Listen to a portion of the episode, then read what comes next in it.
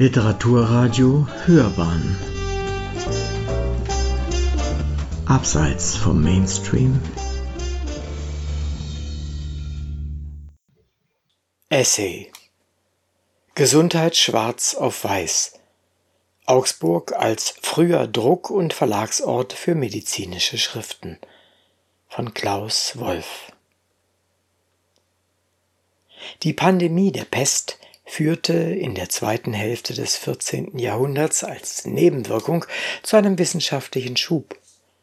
Denn Landesherren oder städtische Obrigkeiten setzten für ihre hygienepolizeilichen Maßnahmen zunehmend auf akademische Kompetenz.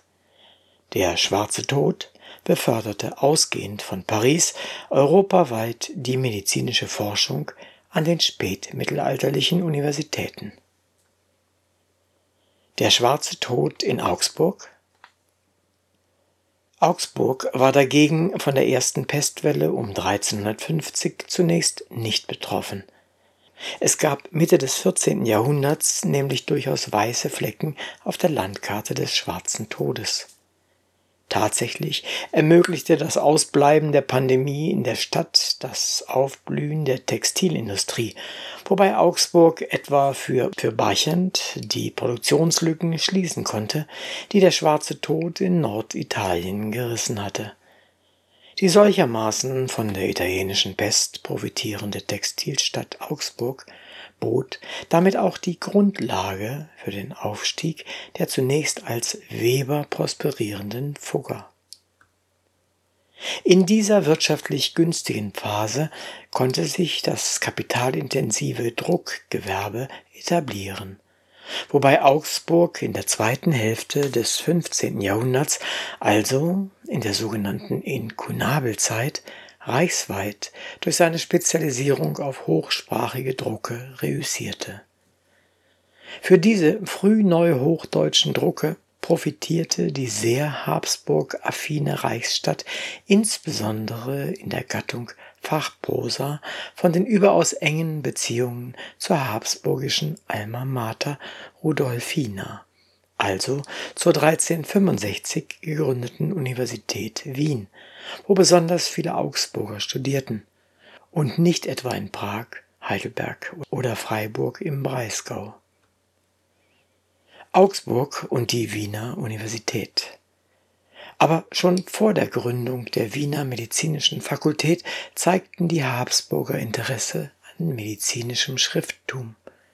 Deswegen hielt man eine akademisch institutionalisierte Heilkunde bei der Fundierung der Universität für unverzichtbar. Bereits die rudolfinische Gründung 1365 sah deshalb eine medizinische Fakultät vor, welche durch die Papstbulle vom 27. Juli 1365 zusammen mit der artistischen und juristischen Fakultät genehmigt wurde. Der frühe Tod des Herzogs Rudolf IV brachte jedoch das gesamte universitäre Unternehmen ins Stocken. Abhilfe war erst durch die personelle Transfusion aus Paris möglich, in deren Folge Heinrich von Langenstein auch einen Verwandten, den Mediziner Hermann Lelle von Treisa, mit nach Österreich brachte. Dieser hatte zuvor in Paris studiert und immatrikulierte sich nun im Oktober 1384 an der Wiener Universität. Dort gehörte er dem Collegium Ducale und der Kommission zur Abfassung der Fakultätsstatuten für die Mediziner an. Mehrfach fungierte er als Universitätsrektor. Direkt aus Padua gelangte dann der berühmteste Mediziner dieser Frühzeit nach Wien. Galeazzo di Santo Sofia, Spross einer hoch angesehenen Ärztedynastie.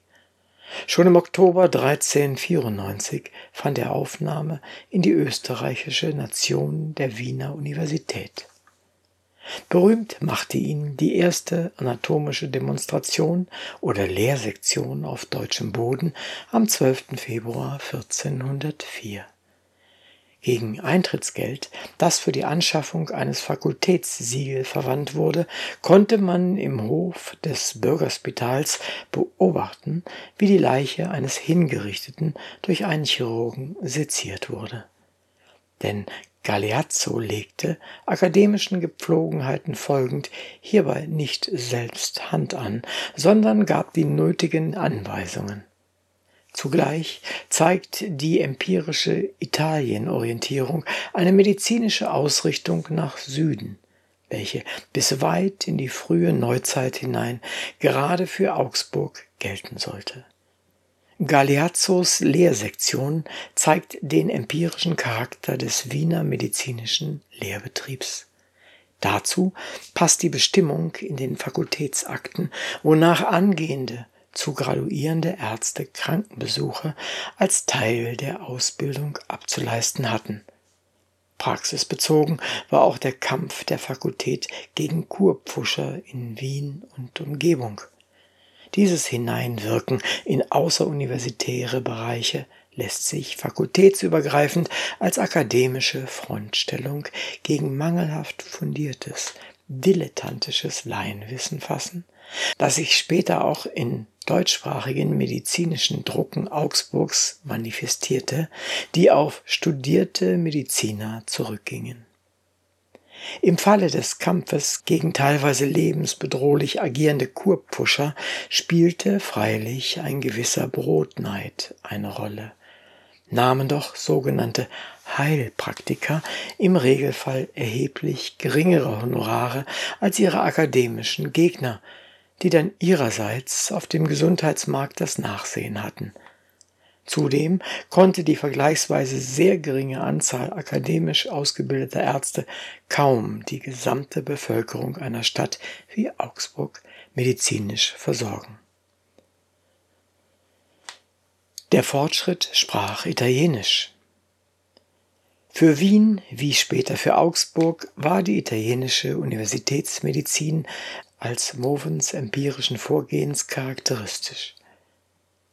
Gründe für die italienische Prägung sind neben geografischer Nähe die traditionell qualitativ hochwertige Medizin südlich der Alpen, genauso wie die Tatsache, dass Versippungen der Habsburger mit italienischen Höfen, etwa den Visconti, geistige und kulturelle Kontakte mit sich zogen. Nicht wenige der Wiener Apotheker waren übrigens Italiener, was mit dem Warenangebot der Apotheken zusammenhing, das neben Arzneien exotische Gewürze umfasste. Deren Import erfolgte über italienische Häfen, ein Zusammenhang, der sich später insbesondere im Arzneihandel Augsburger Kaufleute mit Venedig manifestierte. Die größere Bedeutung der italienischen Medizin im Gegensatz zur französischen zeigt noch das Werk des Wiener Magisters Martin Steinpeis. Er empfiehlt nämlich künftigen Studenten in erster Linie die norditalienischen Universitätslehrer des 14. und 15. Jahrhunderts. Diese Italienorientierung gereichte der Alma Mater Rudolfina zum Vorteil denn sie konnte vom Kompetenzvorsprung der Italiener gegenüber Paris profitieren, der sich in der Simplizien- und Heilkräuterkunde und der Anatomie deutlich abzeichnete. Die Traditionslinie auf dem ersten Gebiet reichte dabei von Galeazzos Simplizienlehre zu einem Bestseller der Frühdruckzeit, dem erstmals in Augsburg gedruckten deutschen Buch von den ausgebrannten Wässern des Professor Michael Puff, welcher besonderen Wert auf bezahlbare Medikamente für Arme legte. Dieses Wirken pro populo entsprach genau dem praxisbezogenen und utilitaristischen Geist, welcher der Wiener Schule auch in den übrigen Fakultäten eignete. Den Habsburgern war für ihre Untertanen offensichtlich an einer universitären Medizin zum Nutzen breiter Volksschichten gelegen. Letztere mussten vor allem mit deutschen Traktaten gegen die Pest aufgeklärt werden, denn die universitäre Aufgabe der Pestbekämpfung führte dazu, dass der Pesttraktat sich als repräsentative Gattung der Wiener Hochschule etablierte. Die Pest und verwandte Seuchen, die miserable ärztliche Versorgung in Wien und besonders auf dem flachen Land für breiteste Bevölkerungsschichten, die auf mehr oder weniger taugliche Kurpfuscher zurückgreifen musste, gefälschte, gepanschte und überteuerte Arzneien aufgrund eines völlig unübersichtlichen Apothekenwesens und eine enorme Kindersterblichkeit verlangten nach geeigneten Maßnahmen einer staatlichen Gesundheitspolitik. Gesundheitspolitik und Volkswirtschaft die Habsburger mussten schon aus ökonomischem Interesse den namhaften Ausfall von Arbeitskraft infolge verheerender Epidemien bekämpfen. Dabei sollte die medizinische Fakultät eine zentrale Rolle spielen. Vom Versuch der Ordnung des wildwuchernden Apothekenwesens bis hin zur Bereitstellung sowohl volkssprachiger Texte für den Laienarzt wie auch von Kräutermedizin, die auch ärmere Schichten bezahlen konnten, reichten die Maßnahmen der Universität. Den Illaterati wurden in Handschrift und Druck griffige Texte in deutscher Sprache, besonders zur Pest, an die Hand gegeben, welche wo dies rascheren Zugang in die komplexe Materie erleichterte, durch Abbildungen und Tabellen didaktisch sinnvoll aufbereitet waren. Diagnose und Therapie bis hin zur Selbstmedikation unterschiedlichster Krankheiten war somit auch ohne Hinzuziehen eines gelehrten, lateinkundigen Mediziners möglich. Die breite Überlieferung solcher Texte im oberdeutschen Distributionsgebiet der Wiener Schule, darunter Augsburg und das habsburgisch geprägte Schwaben, zeigt, dass die herzoglich-universitäre Gesundheitspolitik auch auf dem sogenannten flachen Land greifen konnte. Europäische Pandemie der Pestausbruch des 14. Jahrhunderts. Er erlangte durch Boccaccios Decamerone literarische Berühmtheit, war freilich nur der Anfang vergleichbarer Pandemien bis in die Neuzeit hinein. Denn Pestseuchen in Wien und Niederösterreich begleiteten kontinuierlich das Entstehen und Gedeihen der Wiener Universität. Die Epidemien traten in den Jahren 1348, 1364, 87, 99, 1400, 1419, 25, 28, 36, 42, 44, 1453 und auch später noch oft auf.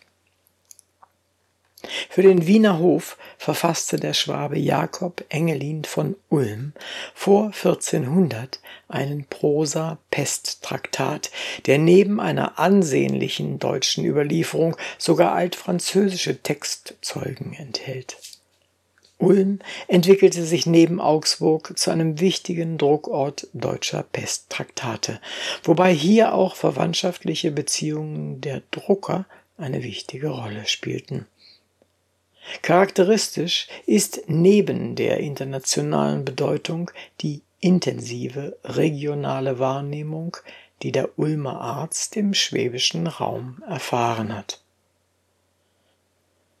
Zeugnis der produktiven Rezeption und kreativen Weiterverarbeitung von Jakob Engelins Pesttraktat ist beispielsweise die deutsche Pestschrift des Schwaben Konrad Wipfel, der als Doktor der Medizin in seinem mehrfach überlieferten Regiment sich zu behüten vor der vergiftigen, unreinen, bösen Pestilenz an Engelin anknüpfte.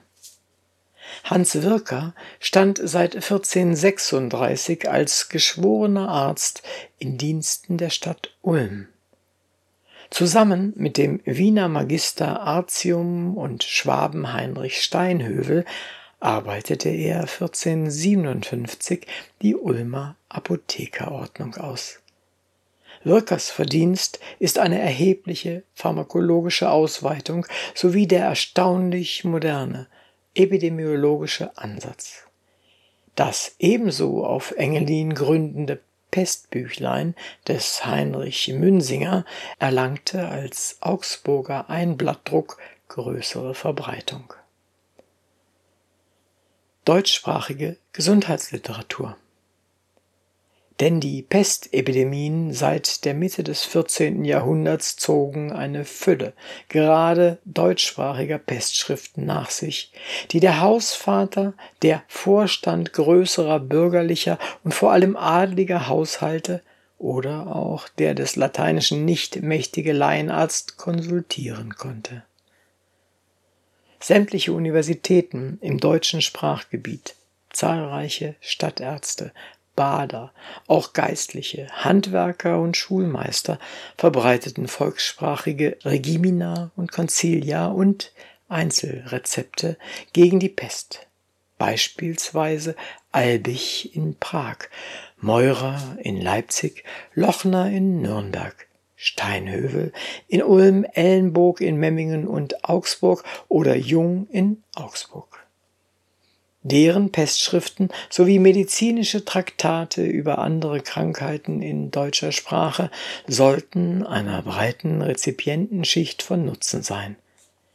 Wichtig waren schon vor dem Buchdruck die Hausväter des Spätmittelalters, welche professionelle Schreiber oder Kompilatoren zur Herstellung solcher Kompendien beauftragten. Als Motiv ist neben dem Ausbau vorhandener Bibliotheken der Erwerb eines praxisbezogenen Hausbuchs zu sehen. Für die zahlreichen, im Regelfall Latein unkundigen Hilfsbedürftigen mussten Ratschläge in der Volkssprache zur Verfügung stehen.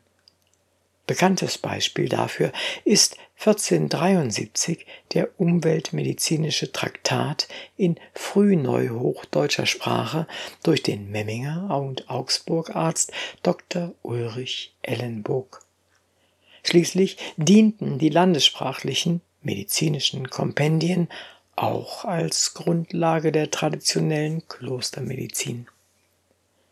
Den bedeutendsten Rezipientenkreis bildeten jedoch die Wundärzte und Bader, welche mitunter ein entsprechendes Beutel- oder Gürtelbuch als Vademekum am Krankenbett konsultieren konnten. Von neuzeitlich medizinischem Wissensstand aus betrachtet, haben die spätmittelalterlichen deutschsprachigen Pesttraktate als durchaus sachgerecht zu gelten. Die Beulenpest beispielsweise wurde darin korrekt diagnostiziert. Die Pesterreger, in den Texten ist natürlich von Pestgift die Rede, werden nach Ansicht der Autoren und Ärzte entweder eingeatmet oder dringen durch die Haut ein. Als Prophylaxe wird sinnvollerweise das Meiden von Menschenansammlungen empfohlen. Therapeutisch sinnvoll ist auch die Verordnung von Schwitzkuren. Insgesamt zeigen viele Traktate nicht nur eine scharfe Beobachtung der Symptome, sondern auch selbstständiges Denken statt eines sklavischen Festhaltens an den Prinzipien und Lehren der Altvorderen, die ihre Kenntnisse nicht aus Empirie oder der Arbeit am Patienten, sondern aus bloßem Rezipieren altüberlieferten Buchwissens bezogen. Not und Bedrängnis durch die Seuche setzten somit Kompetenz und Kreativität frei. Neben den Pesttraktat als Spezialfall ist deutschsprachiges medizinisches Schrifttum zur allgemeinen Prophylaxe und zu vielfältigen Therapien zu stellen. Dabei wurde die Druckerstadt Augsburg Entstehungsort für Traktate, welche sich teilweise schon in der handschriftlichen Überlieferung bewährt hatten oder sich später als Long- und Bestseller herausstellten. Hierzu gehört etwa das in mehreren Auflagen in Augsburg bei Johann Bähmler und Johann Froschauer erschienene Regimen Sanitatis, das ist von der Ordnung der Gesundheit. Ebenso wurde ein Klassiker der Arzneikunde, nämlich das Arzneibuch des Ortolf von Bayerland, gerade in Augsburg zum Druck gebracht, und zwar bei Günther Zeiner und Anton Sorg.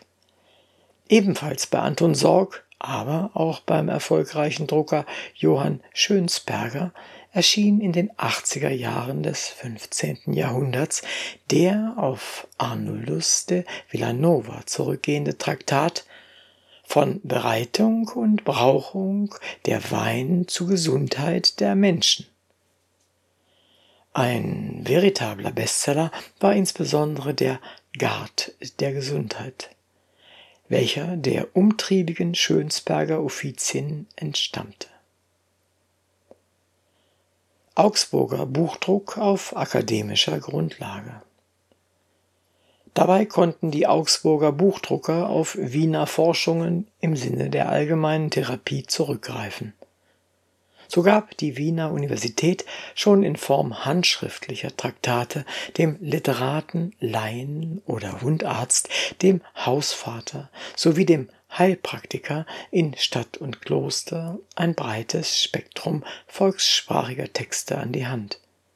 Diese waren teilweise seit der Inkunabelzeit äußerst erfolgreich, wie etwa die zahlreichen Auflagen zu Heilbränden zeigen.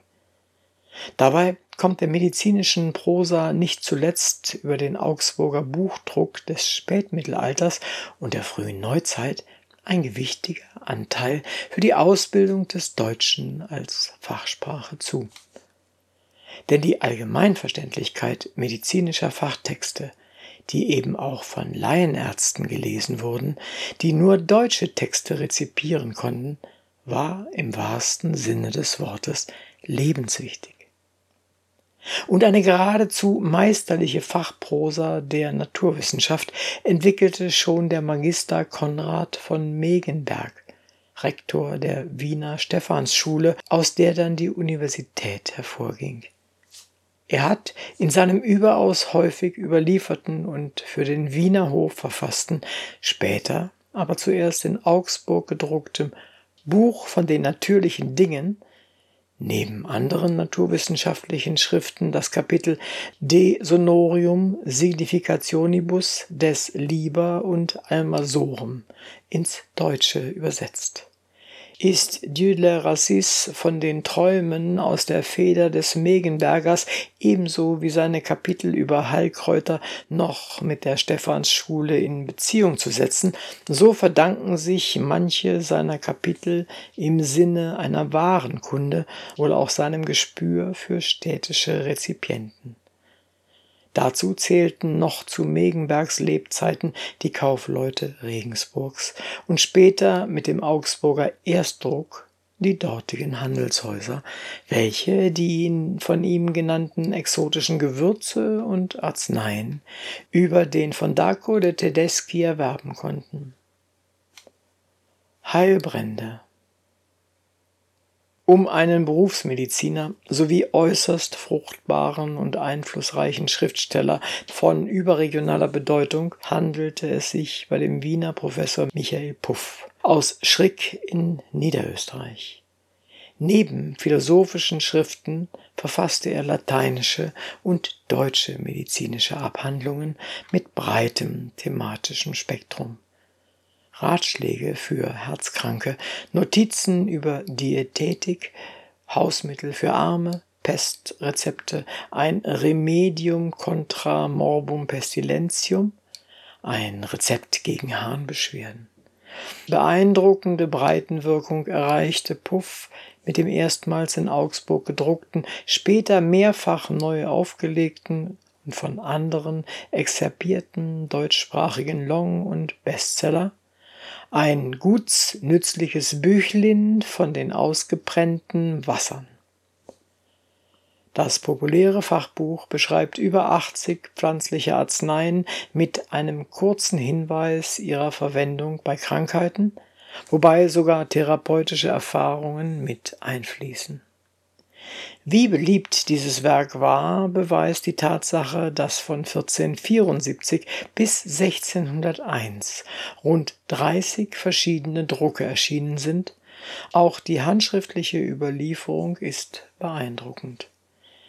Den außerordentlichen Erfolg bezeugt das für Werke der Wiener Schule und Augsburger Drucke seltene Vordringen in den niederdeutschen Raum. Eine Erklärung für diesen überregionalen Erfolg dürfte unter anderem in der Tatsache zu suchen sein, dass Heilbrände oder medizinische Destillate in jener Zeit als innovative Pharmazieform galten hier wurde nämlich das in der Vormoderne gravierende Problem der leichten Verderblichkeit pflanzlicher Arzneien überzeugend gelöst. Innovativ und auch kühn war daneben aber schon die erste Lehrsektion an einer weiblichen Leiche 1452, welche Michael Puff verantwortete. Martin Steinpeis rühmt dementsprechend in seinem Liber de modo studendi seu legendi in medicina aus dem Jahr 1517 den Magister Johannes Schrick für dessen Multa egregia experimenta. Als literaturhistorisch bedeutender Schriftsteller zeigte Michael Puff in der Summe eine beeindruckende gattungsmäßige Vielfältigkeit, welche Reden, Traktate und Rezepte vom scholastischen Latein bis zur Landessprache umfasst. Als Zielgruppen sind Hochschullehrer, Studenten, Laienärzte und Patienten anvisiert.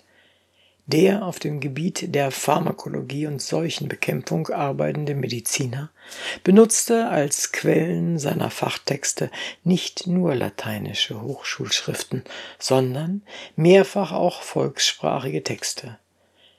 Bemerkenswert im Sinne der auf allgemeine Wohlfahrt bedachten Stoßrichtung der Wiener Schule sind die Quedam Medicamenta Prescripta ad usum pauperum ne semper ad apothecam recurrere necesse habeant. Sammlung von Kurzrezepten, die von Nahrungsmitteln ausgehen oder leicht verfügbare einheimische Arzneistoffe zugrunde legt. In deutscher Sprache liegt ein Hahnkonsilium vor, unter gleichfalls besonderer Berücksichtigung einheimischer und damit preisgünstiger Arzneipflanzen. Von Michael Puffs äußerst erfolgreichem deutschen Werk über die Heildestillate existieren mehrere Fassungen.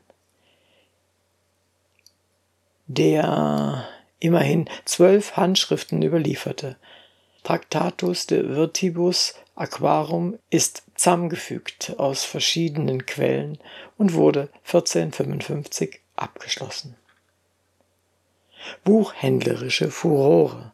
Ein Bestseller der Wiener Schule, machte aber eine redaktionelle Bearbeitung im Augsburger Buchdruck. Das Büchlein von den ausgebrannten Wässern, 27 Wiegendrucke erschienen zwischen 1476 und 1500, hängen von Drucken ab. Der Erstdruck aus dem Jahr 1476 entstammt der Augsburger Offizin Hans Bämlers. Der Druck kombiniert Puffs Traktat mit einem anonymen Wässertraktat.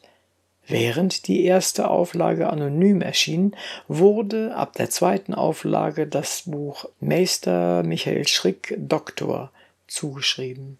Eine niederdeutsche Ausgabe ist eines der seltenen Zeugnisse für das Vordringen von Texten der Wiener Schule über den hochdeutschen Raum hinaus. Jedenfalls erzielte Bämlers Büchlein von den ausgebrannten Wässern eine beachtliche Wirkung, weil es sich bis weit in das 17. Jahrhundert hinein als Standardwerk für das Verordnen alkoholischer Destillate behaupten konnte. Augsburger Druckersprache Dass Michael Puff seinen Traktat von den Heilbränden nicht auf Latein, sondern auf Deutsch schrieb, war aber nicht nur eine rezipientenfreundliche oder marketingbewusste Entscheidung, sondern durchaus Tribut an die Vormachtstellung, die das Deutsche mit seinem Fachschrifttum seit etwa 1350 auf dem Gebiet pharmazeutischer Destillationstechnik erlangt hatte. Generell nämlich war die Kombination von medizinischer Thematik mit deutscher Sprache in der Inkunabelzeit ein Erfolgsmodell, von dem der Druckort Augsburg mit seiner Spezialisierung auf deutschsprachige Texte besonders profitierte, denn medizinische Literatur als Ratgeberliteratur, besonders in der Volkssprache, versprach guten Absatz, gerade auch bei den Illaterati Neben Michael Puffs Traktat erschienen im Bereich der medizinischen Gebrauchstexte in Augsburg zahlreiche Almanache mit Hinweisen für den Aderlass. Arnoldus von Villanovas Bearbeitung der Weine zur Gesundheit des Menschen, ein deutsches Regiment Sanitatis und das Arzneibuch des Ortol von Bayerland. So druckte Günther Zeiner als eines seiner ersten deutschen Werke das Regiment der jungen Kinder des Augsburger Stadtarztes Bartholomäus Mittlinger. Dies war überhaupt das erste gedruckte Buch für Kinderheilkunde. Insgesamt war Augsburg führender Druckort für, für frühneuhochdeutsche medizinische Literatur. Der Augsburger Erstdruck von Michael Puffs Arzneibuch ist somit kein Zufall, sondern beruht auf einem durchdachten Marketingkonzept, das sich nicht zuletzt an die medizinisch orientierten Laien wandte. Umweltmedizin Dem medizinischen Laien kam nicht weniger das Medium des Flugblatts entgegen, welches eine Schrift des Ulrich Ellenburg im Augsburg und darüber hinaus Popularität verschaffte. Ulrich Ellenburg 1459 in Pavia zum Doktor der Medizin promoviert, hatte in seiner Wiener Studienzeit wo er es zum Baccalaureus Artium brachte, die Übersetzungswerke und die deutsche Fachprosa der Wiener Schule kennengelernt. Immerhin verfasste er als Stadtarzt Zermettingen einen deutschen Pesttraktat. Auf ihm gründet eine gedruckte Pestordnung der Stadt Memmingen. Für die Augsburger Goldschmiede hatte Ellenburg 1473 sein medizingeschichtlich bedeutendstes Werk herausgebracht, seine bekannte Gewerbehygiene, welche später als populäre Flugschrift, die erste gewerbehygienischen Inhalts überhaupt, gedruckt wurde. Sie hieß von den giftigen Besen, Tämpfen und Räuchen der Metall. Der darin angestrebte Schutz des Metallhandwerkers vor toxischen Dämpfen entspricht dem Moment der Prophylaxe, weil Vergiftungserscheinungen von vornherein verhindert werden sollten. Zugleich handelte es sich dabei um die erste deutschsprachige Schrift zur Umweltmedizin überhaupt. Kalender Berührungspunkte von Medizin und Astronomie nach heutigem Verständnis eher Astrologie, zeigen sehr beliebte Kalenderwerke für physische Therapien, wie etwa zahlreiche in Augsburg gedruckte Kalender mit Hinweisen auf die richtigen Zeiten für den Aderlass. Dies zeigt, wie Mathematik und Medizin zu einer wissenschaftlichen Disziplin verschmelzen konnten, denn fakultätsübergreifende, interdisziplinäre Vorgehensweise gebiert die Latromathematik, in welcher der aus Rhein am Lech stammende Georg Tannstetter mit seinem Werk Artificum de Applicatione Astrologie und Medicinam von besonderer Bedeutung ist. Der Wiener Universitätsprofessor Tannstetter macht darin die Astrologie der medizinischen Diagnostik und Therapie dienstbar und folgt damit einem europaweiten Trend zur Latromathematik, welche ab der zweiten Hälfte des 15. Jahrhunderts bis ins 17. Jahrhundert ihre Blütezeit erlebt Auch der aus Eibach stammende Wiener und Ingolstädter Professor Johannes Engel, der seine Werke in Augsburg drucken ließ, ist als Latro-Mathematiker anzusprechen. Zugleich ist mit Ingolstadt eine weitere Universität bezeichnet, deren Traktate von den Augsburger Buchdruckern der Inkunabelzeit gerne aufgegriffen wurden Tatsächlich hat man sich in Augsburg kaum in der 1386 gegründeten Wittelsbachischen Universität Heidelberg umgetan, um Professoren als Autoren zu gewinnen. Schon die bayerischen Wittelsbacher orientierten sich im 15. Jahrhundert bei der Suche nach gelehrten Klosterreformern an der Alma Mater Rudolfina, denn die pfälzische Linie der Wittelsbacher samt der Universität Heidelberg war in München oder Ingolstadt ebenso wie in Augsburg nicht gern gesehen. So ist es zu erklären, dass die Augsburger Buchdrucker für ihre medizinischen Werke sich in erster Linie an der schon 1365 gegründeten Wiener Universität und später an der 1472 gegründeten Ingolstädter Universität orientierten denn die Erzeugnisse des Augsburger Buchdrucks sollten vor allem im benachbarten Bayern Absatz finden, neben Schwaben und dem reichsweiten Vertrieb über die Frankfurter Buchmessen. Bestseller aus Augsburg Während die auf den Ingolstädter und Wiener Professor Johannes Engel zurückgehenden Werke sicher weder Best- noch Longseller waren, was letztendlich auch damit zusammenhing, dass sie ein gewisses mathematisches Vorverständnis beim Rezipienten voraussetzten, beruht der nachhaltige Erfolg des Naturbuchs Konrad von Megenberg wie des Heilbrände-Traktats des Professor Michael Puff auf ihrer jeweils besonders klaren und anschaulich frühneuhochdeutschen Prosa, die längerfristig den Erfolg der Augsburger Druckersprache auch als Beitrag für die Ausbildung der neuhochdeutschen Schriftsprache ausmache Johann Bähmlers Augsburger Druck von Konrads Naturbuch nennt im Kolophon selbstbewusst die Reichs- und Handelsstadt. Einerseits durfte er vor Ort auf Absatz hoffen, da Megenbergs Werk etwa Pfeffer oder Seide als wichtige Handelsgüter umfassend behandelt. Andererseits sollte dieser und andere Drucke auf den Frankfurter Buchmessen reichsweit Absatz finden.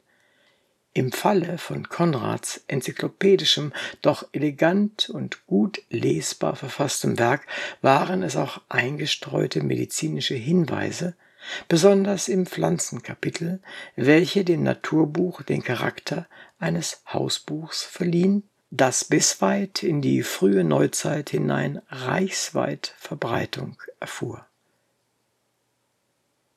im Folgenden daher Auszüge aus dem Kapitel zum Pfeffer. Konrad von Megenberg über den Pfeffer als Arzneimittel. Von dem Pfefferbaum. Piperis heißt ein Pfefferbaum, der wächst in dem Land India, beseits an dem Berg Kaukasi, der gegen der Sonnen liegt. Des Baums Holz und Blätter gleichen einem Krametbaum.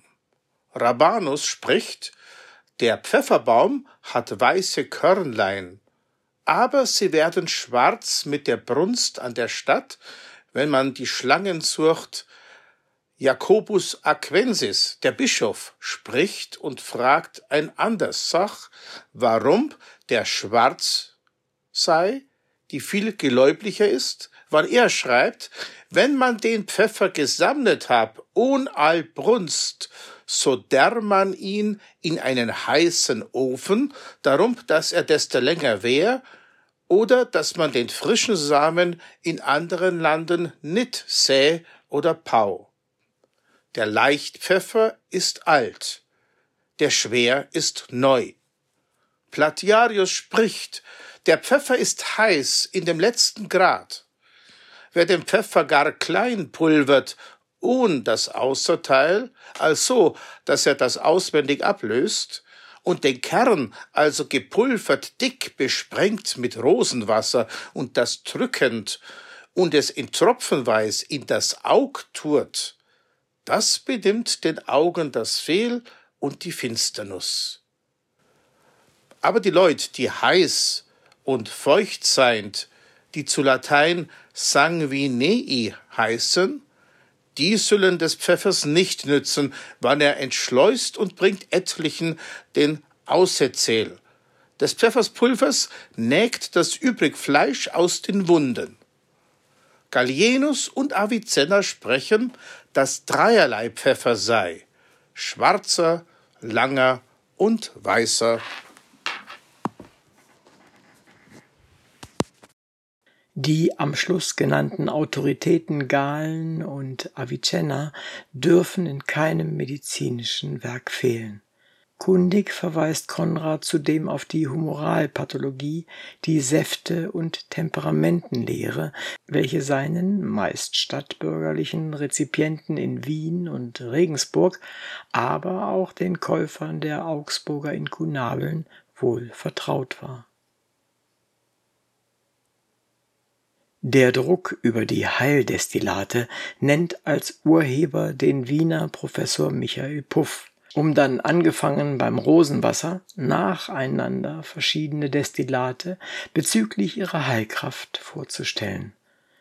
Auch die Indikationen, wie im Beispiel etwa Kopfschmerzen und Augenkrankheiten, werden systematisch aufgelistet.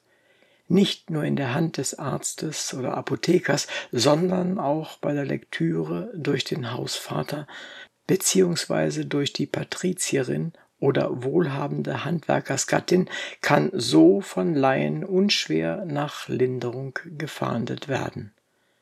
Dabei ist die im ausgehenden 15. Jahrhundert weit verbreitete Lesefähigkeit unter den Angehörigen der Oberschicht von Reichsstädten wie Augsburg mit ein Grund für die Ausbreitung medizinischer Drucke denn gerade medizinische Schriften gehörten neben astronomischen Werken zu den besonders erfolgreichen Druckerzeugnissen in deutscher Sprache, insbesondere in Augsburg.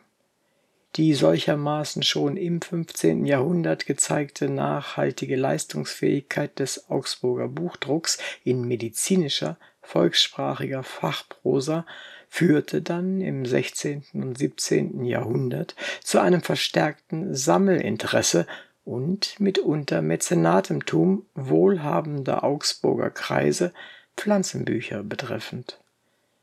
Hinzu kam das Anlegen botanischer Gärten, wobei der Handel mit Venedig den Import exotischer Arzneipflanzen ermöglichte. Davon profitierte wieder der Augsburger Buchdruck und Buchhandel.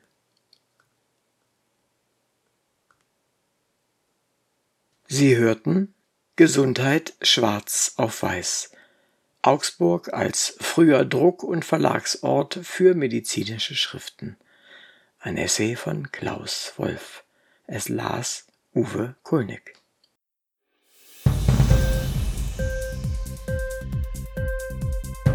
Hat dir die Sendung gefallen?